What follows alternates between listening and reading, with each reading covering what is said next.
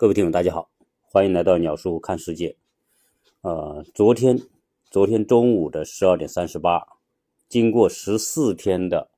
隔离之后，我们终于走出了隔离的那个房间，呃，结束了我们第一个阶段十四天的隔离观察期。最后，酒店跟我们算账了啊，因为我们是先隔离，呃，后付费。不是说先住酒店一样啊，先付费后那个不是哈。那那我们是一共呢十四天，呃，我们住一个房间，四个人吃，一共付了八千块钱，这是隔离费用。那当然，啊，也按照常规的流程，在隔离结束我们结账的时候，他就给我们几份证明和报告。这个证明和报告就证明你从国外回来之后已经。经历了这样一个隔离观察，那我们得到的一个是上海市新冠新型冠状病毒肺炎疫情防控隔离健康观察解除隔离单这一份报告，呃，非常的详尽呃，我呢也花点时间跟大家读一下，因为有很多从国外回来的听友啊，或者是从其他原因吧需要隔离的，我估计。啊，它都是差不多的。那这份呃通知单呢，告知单是这样写的：首先，你用的是什么证件？啊，如果你是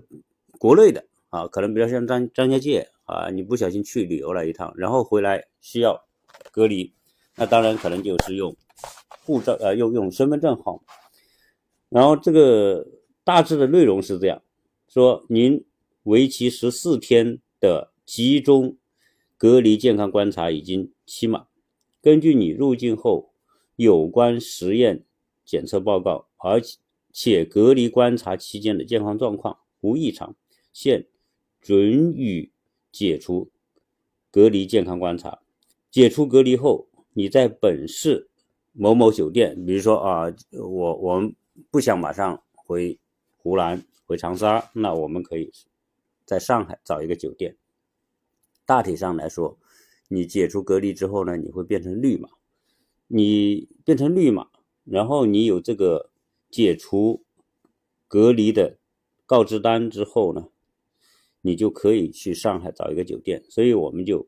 选择了上海一个酒店。那报告继续讲，解除隔离后，开展七天社区健康监测，请您做好以下的工作：第一，入境后的第十六。和二十一天要进行核酸检测，也就是说，我们应该是在明天还要做一次检测，第二十一天做一次检测，然后解除隔离以后要尽快回到居住地，尽量选择私家车、出租车等非公共交通工具，不在中途逗留，途中戴好口罩。呃，居家如果居家是非必要的，不要外出。如果确实需要外出的，要严格落实戴口罩，做好个人防护，避免前往人群聚集，不参加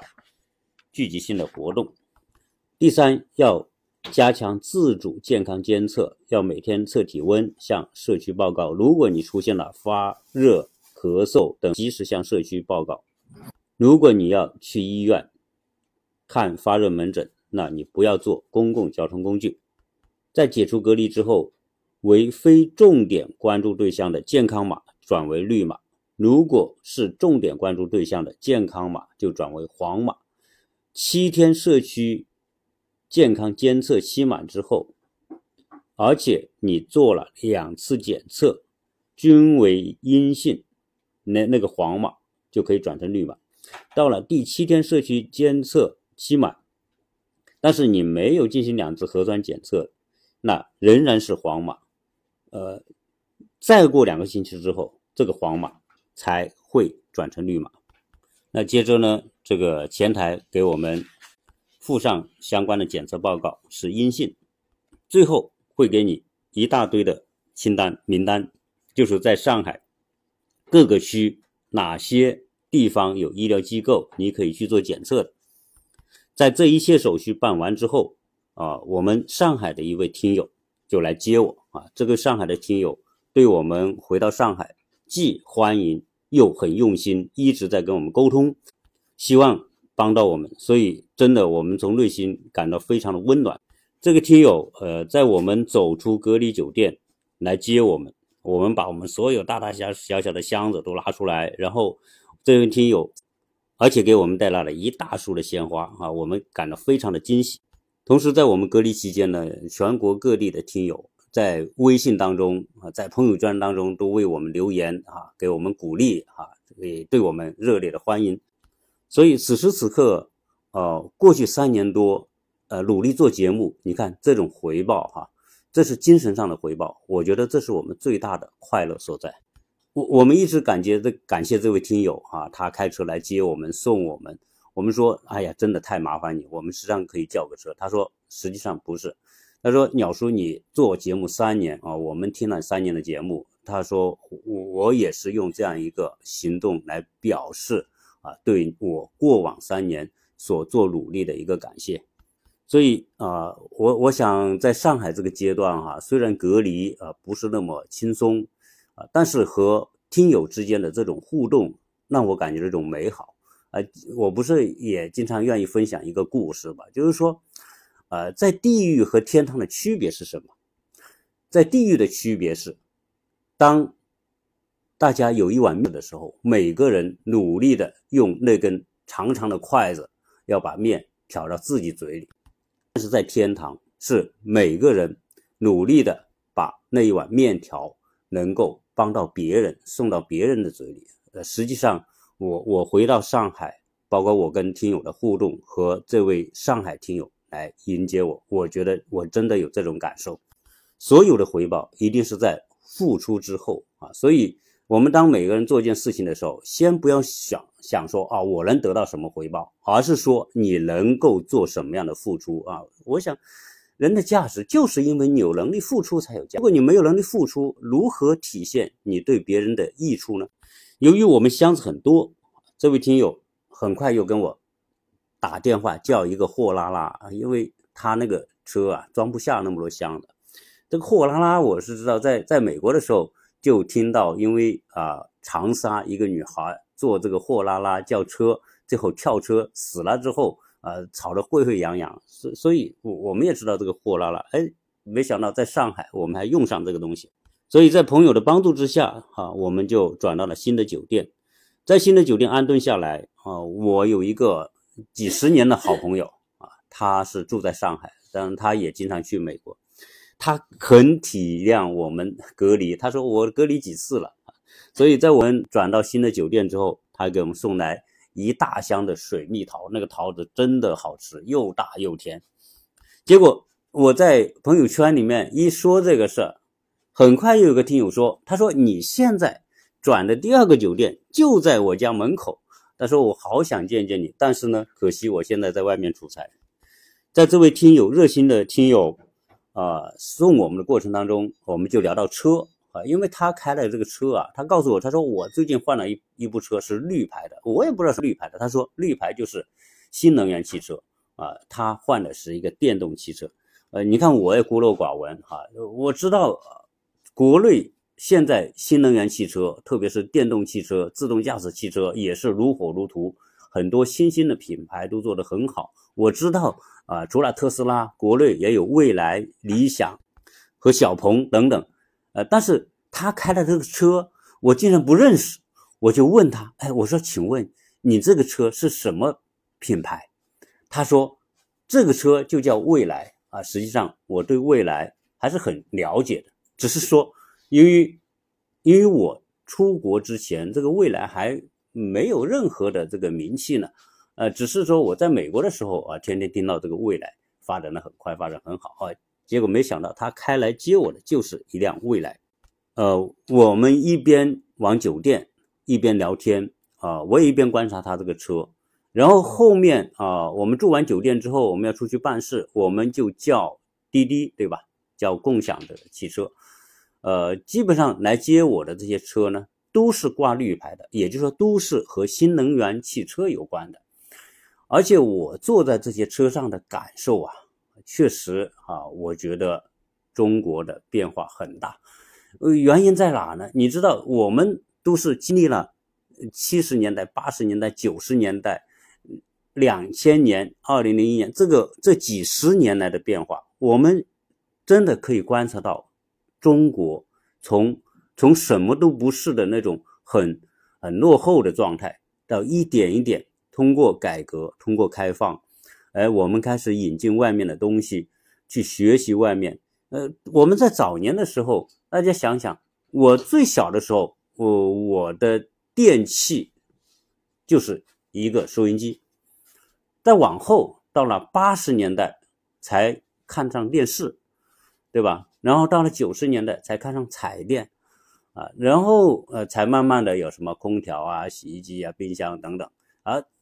但是早期的这些电器，大家都有这样一个认知：如果上了一定年龄的人都知道。那早期我们买电器，一定是羡慕能买那些外国品牌的，啊，你说买个电视机、冰箱，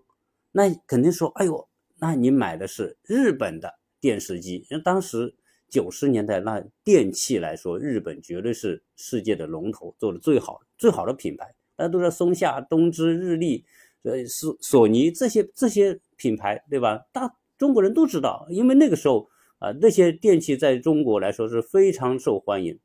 啊，说我们讲，哎呀，这个买上的外国的这些品牌的电器，觉得很牛啊，能用上的有，我们是买不起了。当时，好，这慢慢的我们发现，哎，中国通过吸引这些外资，引进技术，哎，我们慢慢自己也能做冰箱，也能做彩电。再经过十几年，哎，发现我们的冰箱、彩电这些电器做得越来越好。到了两千年之后。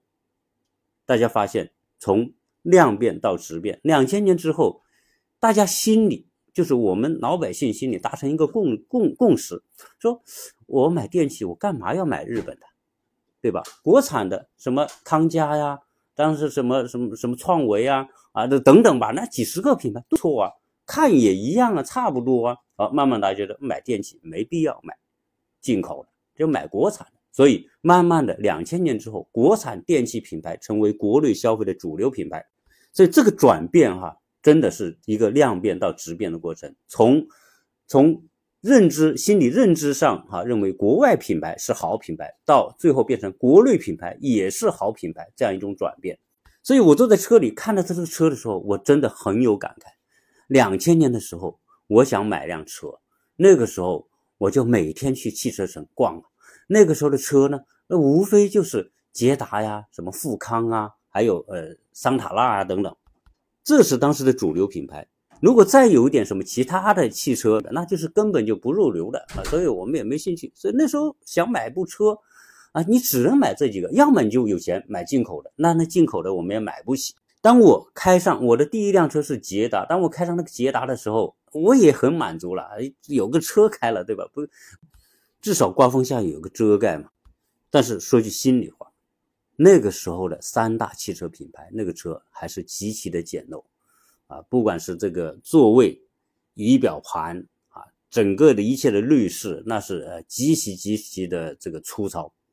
但是我我今今天啊，昨天我那朋友开这个车过来，我能感受那个国产的蔚来也好，那些电动车还有其他的品牌汽车呀，我觉得。舒适度和视觉感都真的已经有巨大的提高，所以我在想，现在我看到街上很多人买电动车，呃，好一点的，当然他们觉得啊，我还是希望特斯拉牛逼，第一品牌来买特斯拉的有。但是我在街上看到的这电动挂绿牌的电动车，确实多的还是国内的这些这些品牌，所以我深刻的感受到汽车。这个行业，汽车是一个高度集成化的一个行业，因为它对技术、对材料哈，它的综合性很强。但是呢，经过这几十年的累积啊，现在中国自己做的车，我觉得也像模像样的。所以，如果说要我接下来再买车，我会买什么车？我可以毫不啊犹豫的告诉你，我会买一辆国产的电动车。所以大家会觉得啊，这几十年中国的发展速度快，同时呢，我们也觉得中国还是很幸运啊。为什么？因为在这样一个时代啊，中国的产业的综合的能力、快速在提高的同时，那么借助电动汽车、新能源汽车、自动驾驶，我们在汽车领域里面很有可能实现一种弯道超车。当然，这里所说的弯道超车，不是说在最顶尖品牌上我们一定是做的最好，可能我们还未必有这样的一个把握。但是呢，在电动汽车、在新能源汽车的应用和普及方面，中国很有可能像当初中国的手机一样，因为对于大部分的普通民众来说，并不是说我一定要追求所谓顶级品牌，我追求的是一个实用好用的工具而已。那现在的中国的新能源汽车已经具备了这样的潜质，因此我我个人觉得，在新能源汽车里面的弯道超车啊，迟早将要变成现实。那在聊过车之后呢？呃，因为你看哈，我我离开中国四年，上海呢也有大概七八年没有来，所以这次看到的上海和七八年前的这种上海给我的印象还是有很大的差别。那其中一个呢，啊，当然整体的城市的这种天际线没有什么太大变化，因为我最后一次来上海所看到的城市的景观，包括呃浦东也好。外滩也好，和其他的地方，呃，大体上它已经定型了，呃，但是呢，它更多的是一些细节上的变化。就是说，当我们再一次走在上海的街头的时候呢，呃，我觉得上海街头的人还是一如既往的多啊。我们昨天在上海的什么淮海路，顺便去走了走，呃，到了新天地。虽然现在是疫情，但是我觉得毫毫无这种疫情的感觉，因为上海由于控制的好，疫情对上海的这种日常生活并没有太大的影响。但是上海的街头的秩序环境，我觉得比我以前来感觉要好，就是一个街头也很干净，基本上虽然人很多，但是呃，环境上来说，我觉得还是很干净。那车多自然不用讲了，上海的车流肯定是多的啊，堵车情况也会比较严重。但总体来说，啊，印象还不错。基本上大家上海人开车还是比较守规矩。呃，回到上海的这种特别大的感受就是上海的便利啊，这个生活的便利这一点，确实我在过往谈美国和中国的这种生活形态对比上来说也聊到过。那我现在。呃，住的这个酒店呢，并不是什么最热闹、最繁华的地方，但同样的很便利。只要你出门，呃，就是中国城市的这种街边店啊，这种这种遍布大街小巷的这种各种各样的这种服务啊，吃穿玩各种各样，那你你要的啊，基本上你打开手机一搜啊，在你附近可能一公里几百米就能找到你需要的服务项目。这种啊城市生态，我觉得特别地除了便利于人们的生活之外，啊，同时呢，它也确实解决很多就业的问题。也就是说，沿着社区、沿着街头所开的这些大大小小的店啊，不管是从餐厅也好，什么服装定制也好，和各种其他的这种项目，你总是会觉得特别便利，而且这种渗透到社区的这种服务啊。和人们之间的关系会特别好，就是你你住在这个小区，你比如说你经常去旁边一个小店买东西，久而久之大家就变成熟人啊，变成熟人之后呢，呃，很多时候呢，他他是有这种熟人关系是一种约束的，啊，为什么你到一些旅游景区，你经常感觉到被宰被坑，呃，那那个宰和坑，那很正常，为什么？因为你就是一个可能一生就来一次的。对吧？我也不认识你，啊，就即便你来过不止一次，我也不认识你。那这种情况之下，他他没有一种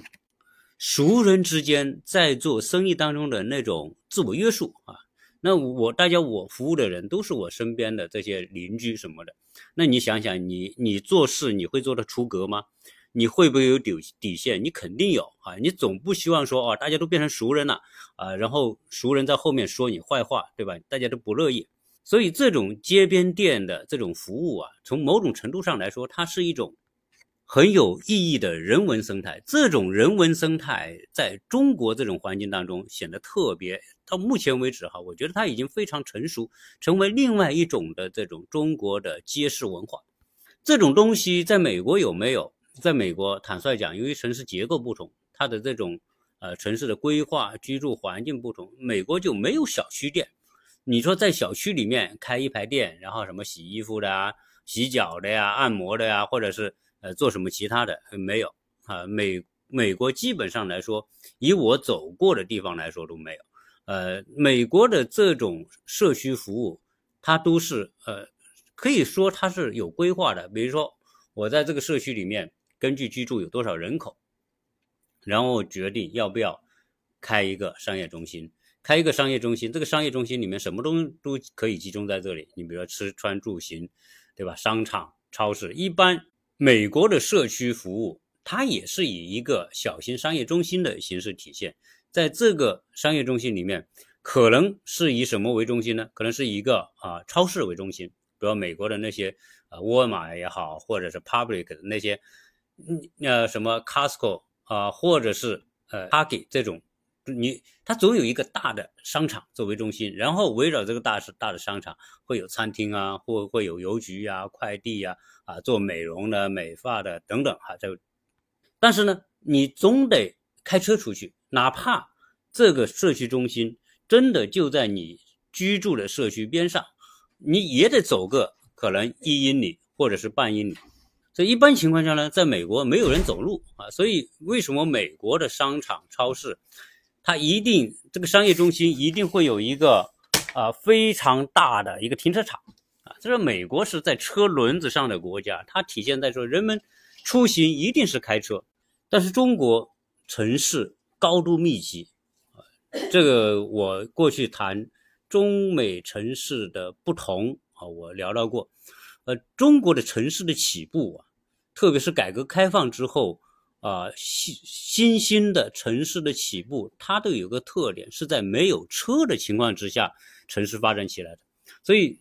中国的城市发展，由于当初大家是走路或者是骑自行车，所以大家都愿意靠近城市中心居住啊。所以一进城，哈，或者是开始，呃，住宅商品化之后，大家买房就愿意买城市中心，因为啥？便利啊，在城市中心，各种各样的服务都集中在城市中心。那我又没有车。那我就靠两条腿或者自行车，所以那个时候大家都往城市中心挤，哪里中心哪里就热闹，哪里就便利。这种状态持续了二十年，可以说从八零年、七八年改革开放一直到两千年之前，大部分人家庭是没有车的，没有车，呃，主要靠公交车，所以大家愿意依城市中心而住。两千年之后，特别是一零年之后，呃。中国开始车辆进入家庭，基本上哈很多家庭都有车了。这个时候，人们愿意住到离城市远一点的地方，所以城市才开始扩散。很多城市的急剧扩大、放大，什么北京到五环、六环等等。那你没有车，你是不可能发展到五环、六环去的。所以啊，城中国城市发展的这种次序啊，决定了城市中心人会很密集。那为了城市中心容纳更多的人，那就只能建高楼啊，所以楼越建越高，然后城市的密集度就变得越来越大。密集度越来越大之后，停车是一个很大的问题。那你出门，你开着现在你开着车出门，如果你不容易找到停车，你会觉得特别麻烦。所以，中国这种原街道和社区的这种便利店和便利性的服务、商业服务。啊，就变成了一种和中国的城市生态呃，完全相适应的一种模式。所以，我到上海啊，再一次感受到它的这种便利。当然，你你要是说啊，你一定要去高档一点的地地方，可能你周边的社区不一定那种服务。但是，你周边的这些社区店虽然它不是高档，但是它实用。对我们的生活而言，实用永远比高档来的有更大的需求量。那在这些上海来说呢，整体的服务的水平提高，从我们去吃饭能感觉到。现在街边的那些餐厅，如果十年前我们在上海有很多的路街边的这种呃小吃店呐，或者是餐厅呐，呃，你会觉得它就是简陋不讲究，这种情况很多。但是现在我觉得这种街边店的服务都升级了，品牌化、连锁化，服务的标准化。装修环境都不一样，呃，大部分的这种我看到的街边小店哈，稍微有点经营理念的，他都会把整个店面的装修、氛围、环境、文化感的营造，呃，都做的还不错。那自然啊，加上这几年的这种通货膨胀啊，大家的消费能力也在提高啊，所以物价当然也是水涨船高啊。我们去以前呃，你我们以我们这种离开家庭到外面啊，比如说九十年代啊，我们经常要在外面吃饭，不管我们在广东、在上海、在北京，呃，我也算是走遍了中国很多地方。我在北京待过，上海。呃，东北待过，呃，广东待的最多，啊，在在内陆也待过。那这种不同的城市的感觉，我我们在九十年代，基本上你三块钱、五块钱可以吃到快餐的，现在你就吃不到了。现在在，比如我们昨天去吃面，我小孩说啊，我要去吃那个兰州拉面。哎，我看兰州拉面，感觉从外面一看，哎呦，里面装修的还不错，很干净，对吧？也无所谓，小一小一点，我们进去吃。哎，但是它的这个一碗面，现在怎么样也得。三四十块钱了，然后我们原来是很喜欢去洗脚，对吧？在国内，呃，特别在长沙待过，叫人叫长沙叫脚城，对吧？到处都是这个这个足浴的。呃，我们就问问现在这个足浴多少钱啊？结果我打开手机一看，那现在手机 APP 什么百度地图啊，或者美团都有，你一搜足浴或者足疗啊，跳出来现在的价格。大概都是在一百多到两百块钱，那洗个头啊，或者是按个摩，我估计也差不多也是涨了很多倍的价格。在一些呃商场啊，特别是比较高级的商场，比如昨天我们在淮海路逛了一下，然后到了一个环球商城吧，类似于一个 mall，规模也挺大的，呃，大概六七层，里面呢就有很多的时尚店、品牌店，啊，同时有很多的餐厅。我们在里面吃了一顿饭，啊，大概来说，平均的人均消费啊，基本上已经是在一百五到两百五之间了。所以，如果是三几个朋友要到一起去吃个饭，大概你得花个八百一千，那是很正常的。如果年轻人谈个恋爱，对吧？去那种你要点稍微好一点的菜品，那实际上一个人消费三四百就变得很正常。那我有朋友在上海，他说他的一个房子，我估计三房的那种房子，呃，出租怎么样得一万多一个月，哪怕是一个单间啊，也得几千块啊，一三五千块。所以在上海的这种消费成本确实也是很高的。我有个听友，他呢是浙江的，他很喜欢跟我聊，经常跟我打电话。他说他有个小孩在上海工作，他。他小孩在上海工作也不错，收入也还是不错，一一个月一两万块钱。他说他每个月还得给他小孩两万块钱，来改善他的生活。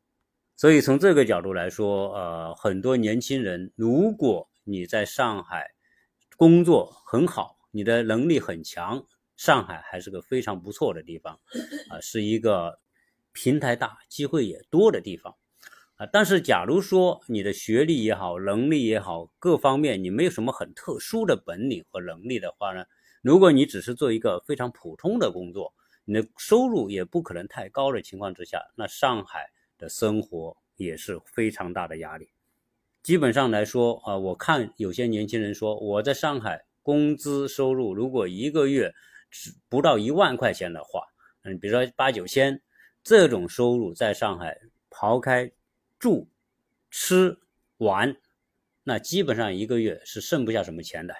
而且你还不能大手大脚。你要大手大脚，你可能这一万块钱一个月都不够。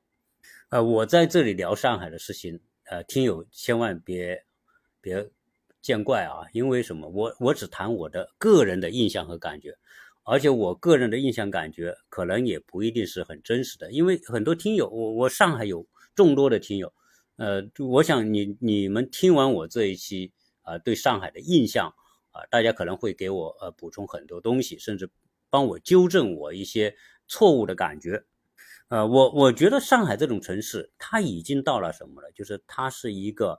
呃高能量聚合的一个城市，所以它未来会变成一种两极化的这种倾向啊，中间层的人会过得很难啊。为什么是两极化呢？要么就是你很有能力、很有本事、很有背景、很有资源，啊，你是属于这种，呃，